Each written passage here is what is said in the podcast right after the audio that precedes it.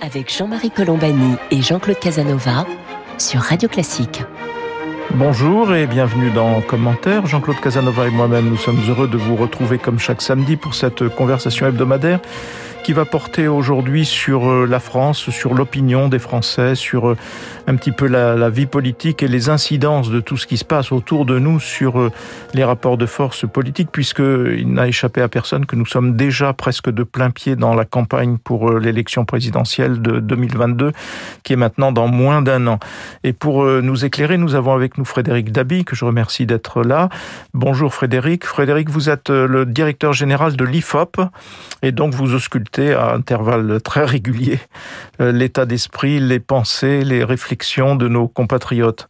Alors il y a eu successivement euh, une série d'événements qui nous ont sollicités. Il y a eu ce texte des, des généraux à la retraite, mais il y avait quand même 18 militaires d'actifs qui ont en gros appelé quand même ou souhaité manifestement un putsch, un putsch militaire. Ça, ça, il y avait une petite phrase qui était, me semble-t-il, assez explicite dans leur texte, mais qui était précédée par euh, une description assez apocalyptique de la situation du pays. Et le, problème, c'est que un, une enquête d'opinion qui a suivi la publication de ce texte a montré que, au fond, le diagnostic était partagé par une majorité écrasante de nos compatriotes qui considèrent que nous sommes dans une sorte de chaos.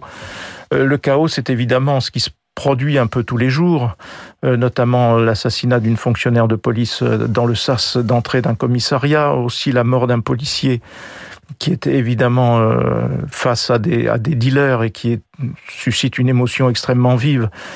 Deux fois de suite, si j'ose dire, dans la, dans la police, avec euh, euh, comment dire, un état d'esprit qui, qui devient, qui, qui se transmet à l'ensemble de l'opinion, parce qu'il y a à la fois l'émotion, et puis il y a l'idée que, que peut-on faire, et puis il y a aussi l'intérêt instrumentalisation politique qui va avec, évidemment, du côté de l'extrême droite, mais pas seulement, du côté de la droite aussi. Donc, euh, euh, du coup, nous tournons aussi nos regards vers la situation relative du président de la République, qui a entamé sa pré-campagne en quelque sorte, et savoir si tout cela euh, intervient sur euh, sa situation, sur son image. Peut-être on va commencer par cette situation du président de la République, Frédéric Dabi, parce que jusqu'à présent, son originalité, c'est d'avoir surmonté les crises, en termes de popularité, je veux dire, d'avoir surmonté la crise des Gilets jaunes, et puis d'être aujourd'hui dans la crise sanitaire, euh, accompagné d'un socle assez stable de l'opinion autour de 40%, ce qui n'est pas une mince performance d'une certaine façon, compte tenu de la situation. Frédéric Dabi. Oui, je partage votre point de vue, euh, Jean-Marie Colombani. C'est vrai que c'est le président des crises, c'est le président qui connaît un mandat euh, horribilis, hein, des gilets jaunes, à la grève contre la réforme des retraites, à cette euh, pandémie euh, mondiale, cette crise hors norme euh, jamais vue, inédite. Il garde son socle. 40%, c'est 26 points de plus que ce qu'avait François Hollande à la même période dans le baromètre IFOP fiducial pour Paris Match. C'est plus de 12 points de plus que ce qu'avait Nicolas Sarkozy. Il est structurellement impopulaire, mais son socle tient. Euh, son équation électorale euh, de 2017 continue à fonctionner, même s'il y a une mutation assez notable depuis maintenant la fin euh, de l'année. Et d'ailleurs, c'est assez paradoxal. Il y a un grand nombre de médias, de débats qui se polarisent sur un électorat de gauche qui ne voterait pas Emmanuel Macron au second tour de l'élection présidentielle, comme si le premier tour n'existait pas. Et dans les faits, Emmanuel Macron tient à gauche dans l'enquête Paris Match d'il y a quelques jours il obtient une popularité supérieure à gauche par rapport à droite. Par rapport à droite, le fait majeur depuis maintenant quelques mois, c'est un Emmanuel Macron qui recule très fortement auprès des sympathisants, auprès du peuple de droite. Il a perdu une vingtaine de points depuis le mois de janvier pour deux raisons. D'abord, la question sanitaire. Euh, les ratés de la, de la, de la vaccination. Et c'est vrai qu'un électorat de droite plutôt âgé était aux premières loges euh, s'agissant de ces ratés en termes de vaccination. Et puis, plus grave, dans un contexte où l'insécurité s'invite dans cette pré-campagne présidentielle comme l'enjeu structurant, comme l'enjeu majeur, l'électorat de droite considère que le compte n'y est pas, qu'il y a un décalage entre les paroles et les actes, qu'il y a un sentiment euh, fort d'inaction, et très clairement, Emmanuel Macron a perdu sur l'autorité. Dans une enquête publiée euh, ce matin, IFOP fiducial, il a perdu 24 points depuis avril 2018 sur le sentiment qu'il a de l'autorité. Donc un président qui tient, son socle euh, est toujours solide, mais il y a eu de mutations plutôt préjudiciables pour lui à travers cette perte euh, non négligeable auprès de l'électorat de droite. Jean-Claude Casanova. Oui, mais c'est facilement récupérable et on le sent d'ailleurs dans son évolution politique. Il jouera désormais du côté de l'autorité. Mais je dirais que ce qui se produit est assez classique d'une certaine façon et tous les pays européens sont dans la même situation. Dans les sociétés modernes, l'équilibre s'obtient à partir de deux principes. Un principe d'individualité, un peu d'anarchie, les gens veulent être libres de faire ce qu'ils veulent, et un principe d'agrégation, c'est-à-dire que les gens veulent être en communauté. Au XIXe siècle, le socialisme reposait, qui est une idée du XIXe siècle, au XIXe siècle, le socialisme reposait sur cette idée d'agrégation contre l'individualisme créé par la Révolution française. Au XXe siècle, évidemment, le choc intervient à nouveau au 21e, au 20e et au 21e, le choc intervient à nouveau en raison de l'immigration et de l'insécurité, les deux problèmes étant en partie liés, partiellement liés, plus les troubles du monde islamique qui se répercutent en Europe où il y a désormais une population musulmane, créent un sentiment d'insécurité et donc le principe d'agrégation de, de communautés reparaît du côté il reparler cette fois-ci à droite. Et d'une certaine façon, ce qui est curieux, c'est que l'écologie, qui est un mouvement par nature conservateur, puisqu'il s'agit de conserver la nature telle qu'elle est, est aussi un principe d'agrégation. Et c'est la seule idée de gauche, si j'ose dire, qui prospère. Les deux idées, au fond, qui prospèrent sont le principe de sécurité. Il faut que la société soit plus cohésive, qu'il y ait davantage d'ordre public, et la protection, la protection de la nature. Et donc, d'une certaine façon, Macron doit euh, naviguer entre ces deux principes, trouver le point d'équilibre. L'individualité, il l'a obtenue par un certain type de réforme et dans sa plateforme de départ, et il essaye de satisfaire les deux autres principes d'agrégation qui sont la nature d'une part et d'autre part euh, la sécurité.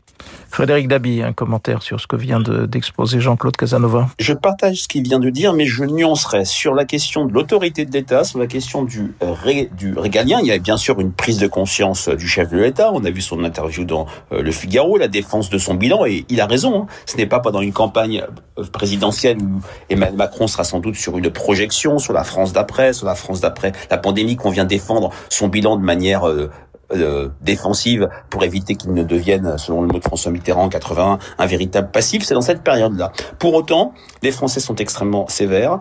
Pour autant, on a une sorte de campagne, de pré-campagne papivoise, du nom de ce fait divers terrible avant 2002. C'est-à-dire que Emmanuel Macron est en réaction et n'est pas en initiative sur ces questions euh, sécuritaires, qui désormais ne font plus l'objet d'un clivage aussi fort entre la gauche euh, et la droite.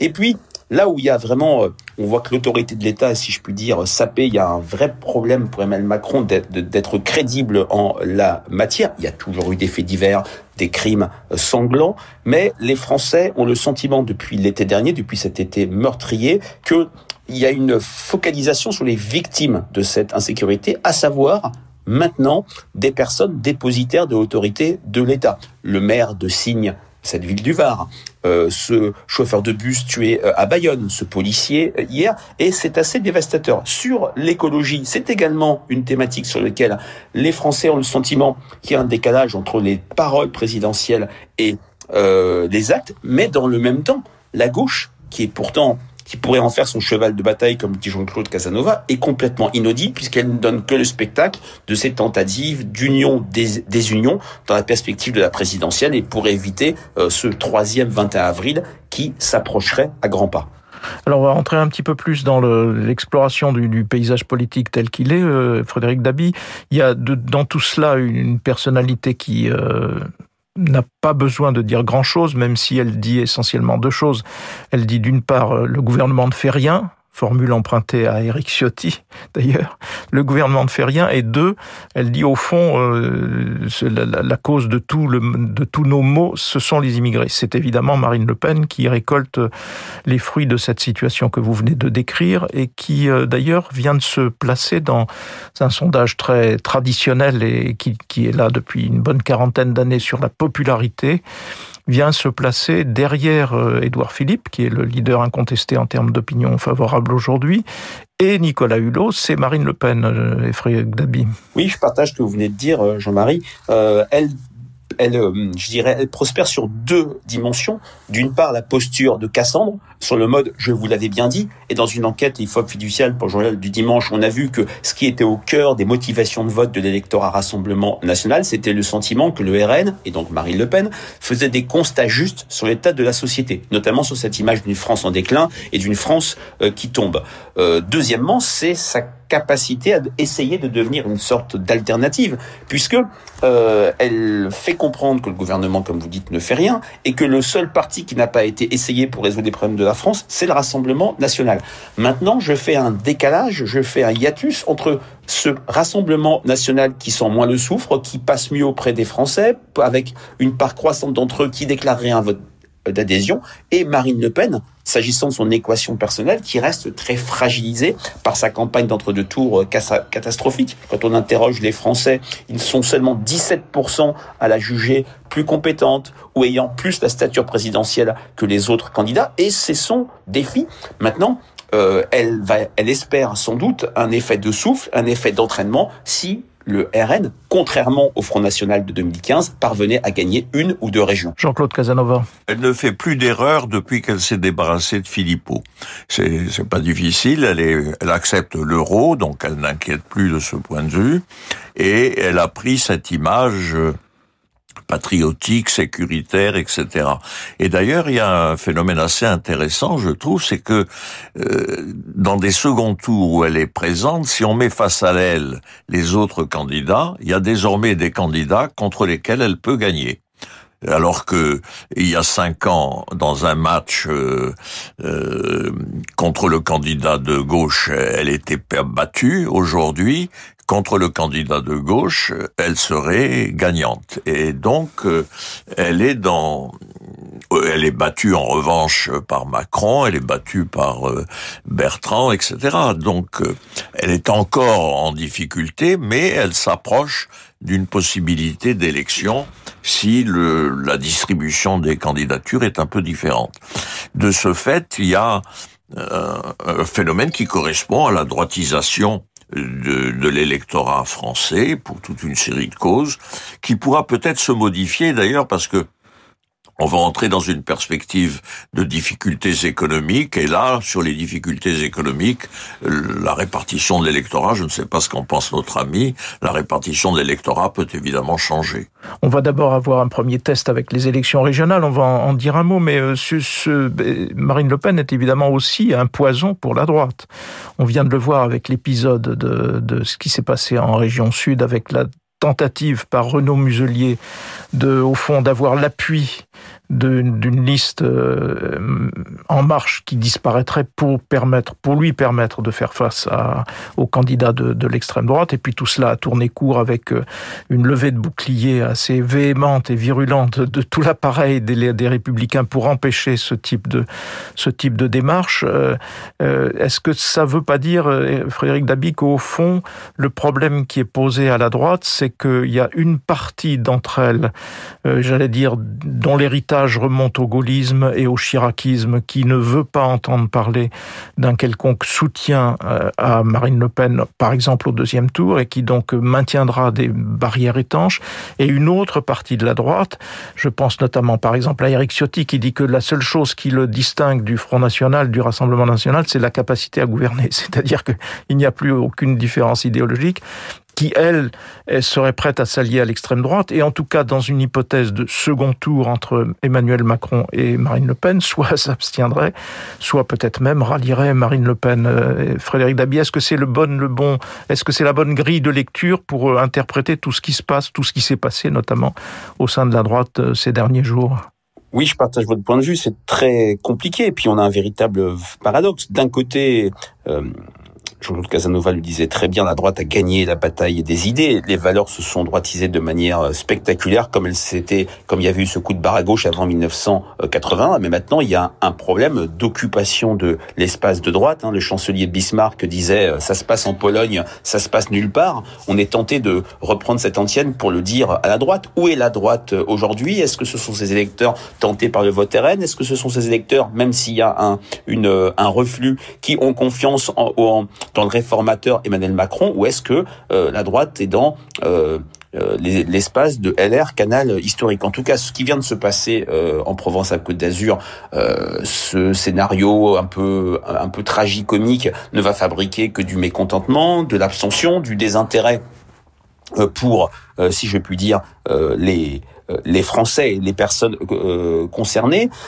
maintenant, moi, ce que je trouve assez notable, c'est à quel point il y a eu des maladresses des deux côtés. Du côté de la majorité euh, présidentielle en donnant à cet accord limité dans une région spécifique où le RN est en position de force, qui n'est pas un accord d'égal à égal, puisque la République en marche n'aurait eu euh, aucune tête de liste, un, un effet démesuré pour justement continuer à faire travailler la poutre, comme disait Edouard Philippe, casser euh, les républicains, et de l'autre, la hiérarchie des, euh, des républicains qui a surdramatisé et qui a, qui, qui, a conduit à des départs et à cette situation où finalement Renaud Muselier est allé peut-être à Canossa et En Marche c'est maintenant maintenu.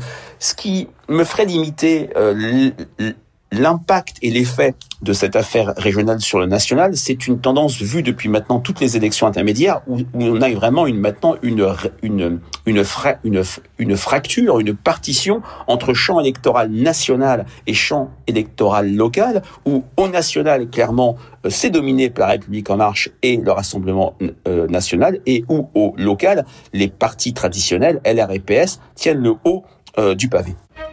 Jean-Marie Colombani et Jean-Claude Casanova sur Radio Classique.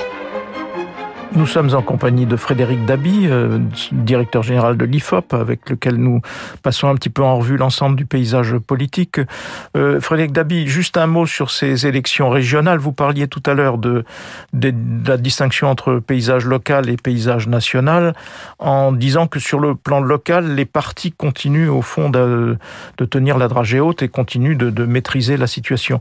Euh, ce que l'on voit apparaître dans cette campagne qui, pour le moment, passionne peu, et fait craindre une abstention encore plus forte que, d'ordinaire, c'est que on mesure une fois de plus que les partis sont récusés.